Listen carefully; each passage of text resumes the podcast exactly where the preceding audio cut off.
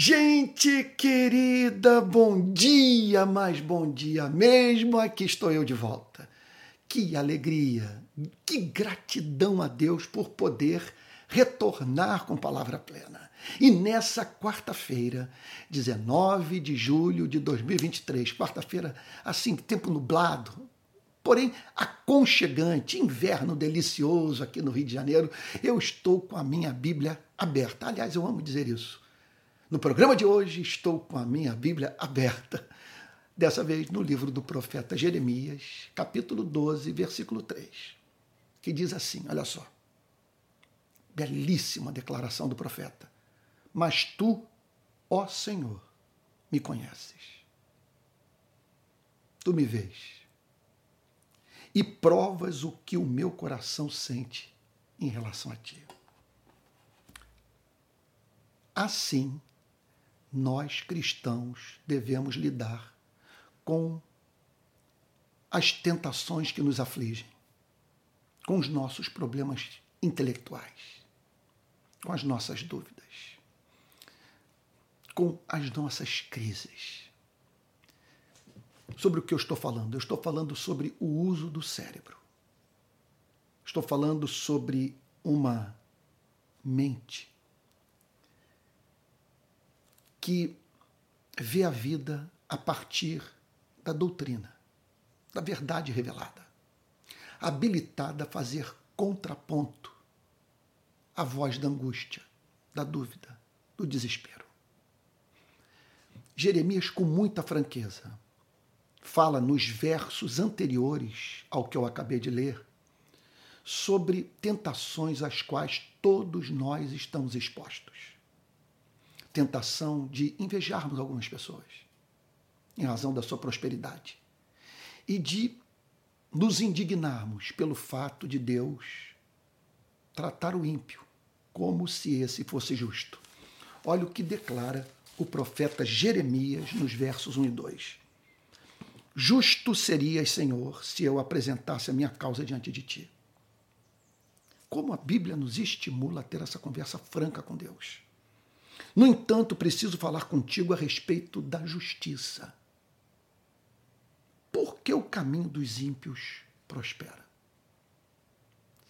Essa pergunta alguma vez emergiu na sua consciência? Por que o caminho dos ímpios prospera? Porque todos os traidores vivem em paz.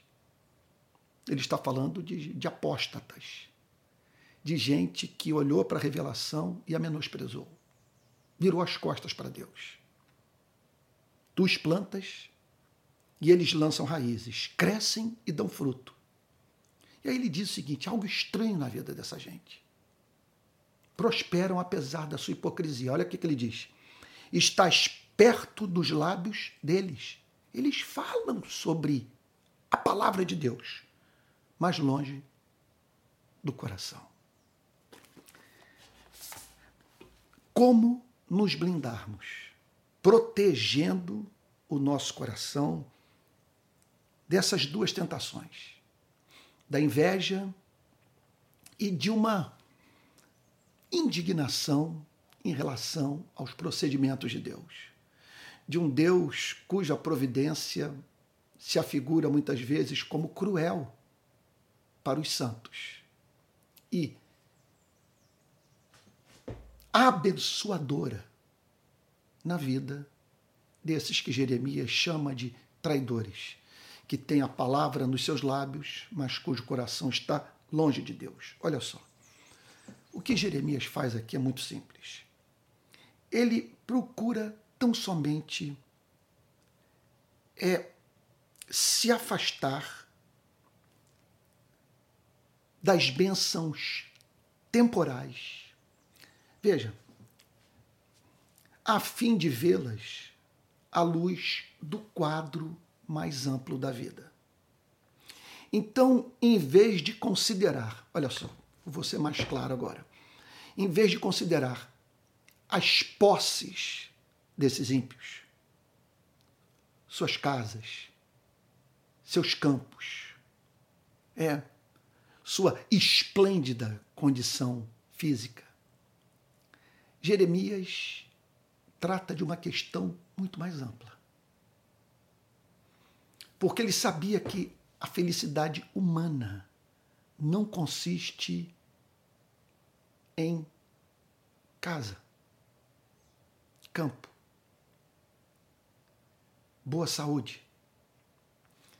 Que embora haja promessas de Deus para essas áreas da vida dos santos, a felicidade que Deus promete ao seu povo está para além disso tudo. Então Jeremias para para pensar na seguinte questão: tudo bem, essas pessoas que estão causando um estrago no país com a sua idolatria, com a sua injustiça, com a sua hipocrisia, sabe? Essas pessoas vivem uma, vivem uma vida bastante cômoda. Contudo, em que consiste a vida de um ser humano?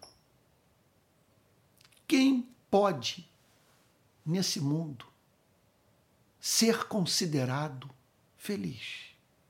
Dizer que alcançou a meta suprema da sua existência. E aí, Jesus, aí, aí Jeremias responde a essas perguntas da seguinte forma: que feliz é aquele que é conhecido por Deus. Olha o que, é que ele declara no versículo 3 logo na introdução. Mas tu, Senhor, tu, Senhor, esse mais, veja só, é um contraponto ao que ele havia acabado de dizer no verso 12: Estás perto dos lábios deles, mas longe do coração. E o que impressiona é que tu os plantas e eles lançam raízes, crescem e dão fruto, apesar da sua hipocrisia. Então Jeremias diz o seguinte: o que dizer da minha vida? Eu que me tornei objeto de ódio no meu país. A igreja se voltou contra mim. Israel me odeia. Reis, sacerdotes e profetas querem me ver morto. Há tentativas de todos os lados de silenciamento da minha voz. O que posso dizer sobre mim mesmo? É, é o que oferece sentido à minha existência. É como ver a minha vida nesse contexto de escassez, de perseguição, de risco de morte. Como ver minha vida? Eu posso declarar que sou um bem-aventurado, o que me habilitaria a dizer que Deus de fato me abençoou. E que no meio dessas lutas todas, a grande e espantosa manifestação da graça divina e que dá sentido a todas as tribulações, até mesmo que eu estou encarando. E ele diz o seguinte: primeira coisa, Deus me conhece. A providência tem sido dura para comigo. A palavra de Deus tem me trazido, diz o profeta, inimizade, infortúnio, perseguição. Contudo, o Senhor me conhece. E é óbvio que esse conhecimento de Deus é de uma natureza diferente daquele que faz parte da doutrina da onisciência divina. Então, ele conhece a, a sua e a minha vida, como conhece a vida de todos os demais seres humanos, em razão do fato dele ser perfeito em conhecimento. Não há um dado da vida, do universo, do cosmos, que escape, aleluia, à sua compreensão. Agora, quando Jeremias fala sobre esse conhecimento, veja só, ele está falando de algo que o levava a se sentir como um privilegiado. Ele está falando de um conhecimento do qual nem todos os seres humanos são objeto. Ele está falando de uma dedicação. Ele está falando de algo deliberado. Ele está falando de uma fixação dos afetos. Ele está falando de um interesse E é isso que distingue a sua sofrida vida da vida daqueles que não conhecem ao seu Deus e que, contudo, prosperam. É o fato de que Deus o conhece. Que o seu nome está escrito nas palmas das mãos do Criador. Que ele sabe qual é o seu nome. Que ele tem, insisto nesse ponto, interesse concreto pela sua vida, pela minha vida tal como tinha pela vida do profeta Jeremias. Então, ele olhava a condição humana nesse mundo de desigualdade à luz desse quadro, repito, mais amplo. E esse é um exercício mental ao qual nós também devemos nos dedicar. Ver tudo sob a perspectiva da eternidade, das grandes e centrais verdades da vida. E Jeremias tinha a dizer isso para si mesmo o Senhor me conhece. E não apenas isso. Eu estou sob o seu olhar cuidadoso, o olhar cuidadoso do meu Senhor. Ele diz assim: Mas, Senhor, tu me conheces, tu me vês. Tu me conheces? O Senhor se afeiçoou por mim, o Senhor me separou, me elegeu, o Senhor me tem como, isso é lindo, bem precioso, e por isso tu me vês. Tu não tiras os teus olhos de mim. Tudo que diz respeito à minha vida, diz respeito à vida do meu Deus. E por fim, Jeremias declara: E eu sou objeto, porque ele me conhece porque ele me vê, porque ele cuida de mim, eu sou objeto do seu amor santificador. Ele diz assim: e provas o que o meu coração sente em relação a ti. Um Deus, portanto, meu Deus, isso é lindo. Um Deus que é visto nessa passagem por Jeremias como Deus interessado na santificação do seu povo. Um Deus dedicado ao trabalho de fazer o seu povo prosperar no campo do ser. Tu provas o que o meu coração sente em relação a ti. O Senhor sonda o meu coração. O Senhor usa do seu governo providencial, Pai Santo, para que eu saiba quem eu sou. E em eu sabendo quem eu sou, eu busque a sua presença, a fim de o ter cada vez mais como um Deus excelente e amável. E assim, o amar. O amar com todo o meu ser. Tu és Deus preocupado com o meu nível de amor pelo meu Criador. E nesse sentido, o que são as casas, os campos, até mesmo a saúde física. Diante do fato de que somos objeto de tamanho cuidado, tamanha dedicação. E de um Deus que acrescenta casa ou subtrai casa, acrescenta campo ou subtrai campo, sabe? dá boa saúde ou permite que espinhos surjam na nossa vida física. Veja só. De modo que, de uma forma ou de outra, o seu governo providencial, a sua ação no aqui e agora da nossa vida, promova o nosso amor por Ele. Então, vamos para a aplicação disso tudo.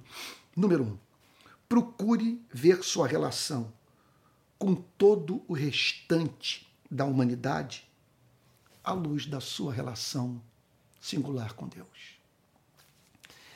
Olha, eu diria o seguinte, e o que eu vou falar não é incompatível com a humildade, não é incompatível mesmo.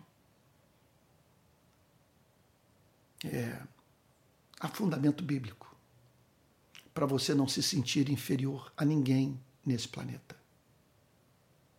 Talvez você não seja o mais belo, o mais forte, o mais inteligente, o mais próspero.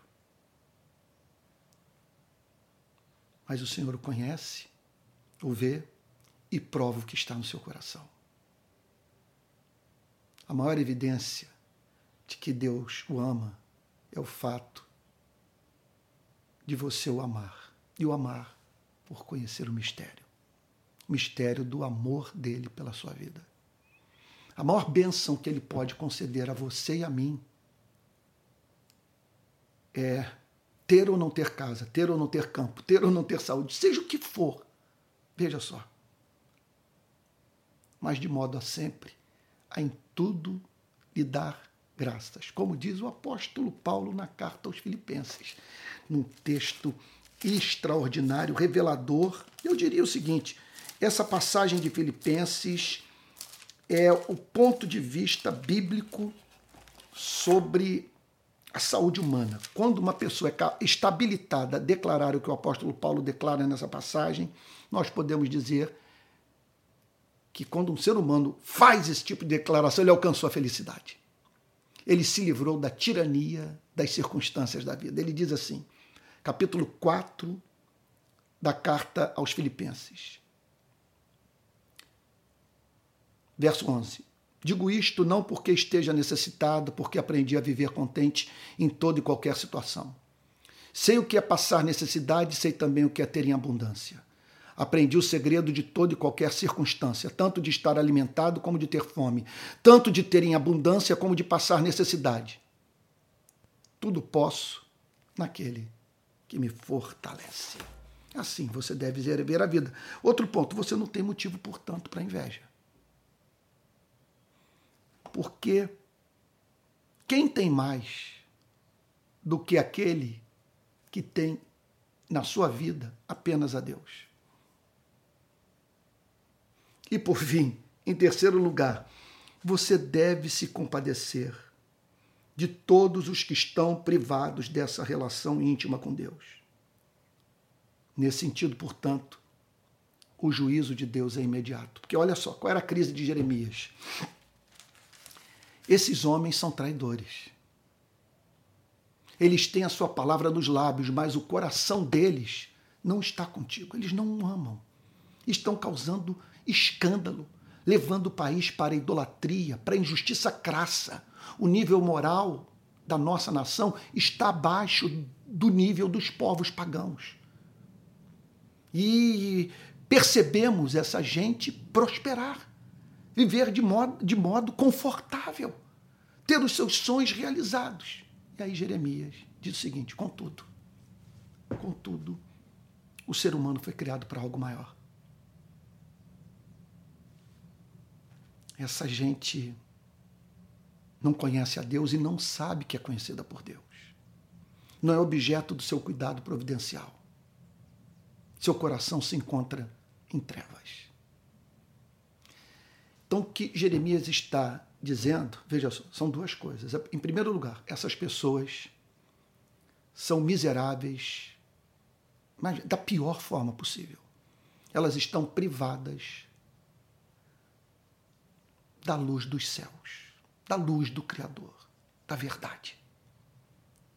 E ao mesmo tempo, Jeremias está dizendo o seguinte: e nesse sentido, o juízo de Deus já está sobre suas vidas essas casas, campos, essa visibilidade, prosperidade, saúde, sabe? Quer dizer, essa fama, tudo isso desacompanhado da capacidade de comer a comida e sentir o sabor, por conhecer a Deus, por poder viver na sua presença. Então, o que Jeremias está aqui dizendo é o seguinte: o juízo já veio. Porque tudo isso, inclusive, milita contra a vida dessas pessoas, uma vez que torna essa gente toda é mais responsável pela sua iniquidade. Faz com que os seus pecados se tornem mais vis. Uma vez que foi dada a essa gente veja, oportunidade de buscar a Deus. Sinais da benevolência divina se manifestaram na vida dessas pessoas. Contudo, elas permanecem ingratas e, por isso, privadas dessa percepção do amor divino. Do amor divino pelas suas vidas. Então é isso. A grande bênção. Sabe quem é feliz? Sabe quem é bem-aventurado? Sabe quem é rico? Veja, não estou menosprezando as bênçãos temporais. Eu mesmo sou grato pelas que Deus derramou sobre minha vida. Mas se você me perguntasse o que é de mais especial na sua existência, eu diria poder dizer: Eu sou do meu amado e o meu amado é meu. Vamos orar? Pai Santo, ajuda-nos a poder dizer, como o profeta Jeremias, no meio a toda a desigualdade e injustiça da vida, mas tu, ó Senhor, me conheces, me vês e provas o meu coração. Senhor, muito obrigado por tu teres colocado no meu caminho a pérola de grande valor, o tesouro escondido no campo. Obrigado por ter encontrado Jesus. A maior bênção que nós, teus servos, obtivemos em nossa vida foi conhecer Jesus. E para nós, o céu é Cristo. Permanecer na terra é permanecer na Sua presença. Ir para o céu é estar na presença do nosso amado Salvador, de quem sentimos saudade com quem anelamos estar. Deus querido, blinda agora o nosso coração para esses sentimentos tão destrutivos, Senhor, que fazem até mesmo com que o ser humano desenvolva ressentimento em relação a Ti.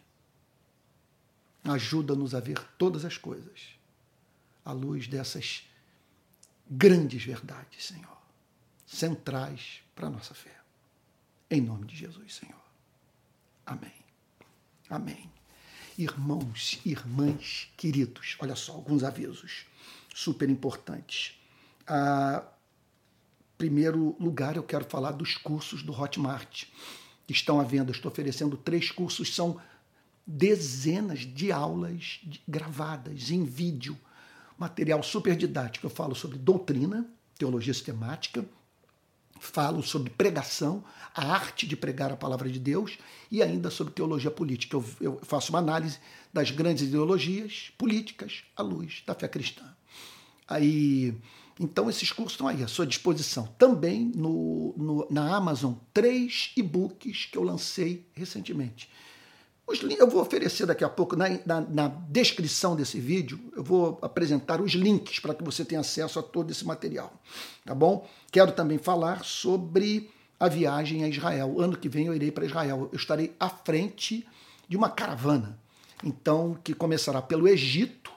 Então, nós vamos visitar o Egito, pirâmide, Rio Nilo, museu, aquela coisa toda, até o Monte Sinai nós iremos e depois viajaremos por todo o território de Israel. De 14 a 29 de fevereiro do ano que vem, 2024. Então, caso você queira viajar, aqui está o telefone, olha, 21, código de área, de área do Rio de Janeiro, e o telefone 98717 7378. O telefone também vai estar na, na descrição desse vídeo, tá bom? Quero também lembrar a todos que continuo com os cultos lá em Niterói. Todo domingo, às 10h30, na rua Andrade Neves, número 31, centro, atrás do Plaza Shopping. E com transmissão pelo meu canal de YouTube para todo o país, para todo que é canto do planeta. E por fim, quero lhe apresentar sobre as duas formas de você contribuir com o meu ministério. Primeiro é se tornando membro do meu canal do, de YouTube, e, e a segunda é dando uma oferta para esse pix palavraplena@gmail.com. Eu posso lhe garantir que vai ajudar um bocado, tá bom? Que Deus o abençoe e o guarde. E até o próximo Palavra Plena.